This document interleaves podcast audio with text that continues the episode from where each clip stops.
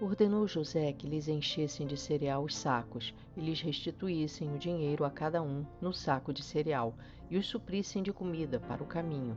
E assim lhes foi feito.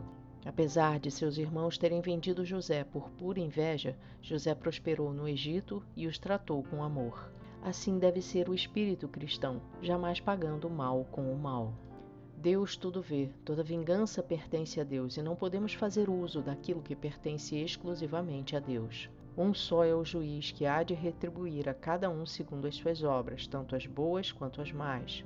Portanto, que façamos somente aquilo que é bom, porque cada um prestará contas de si mesmo a Deus.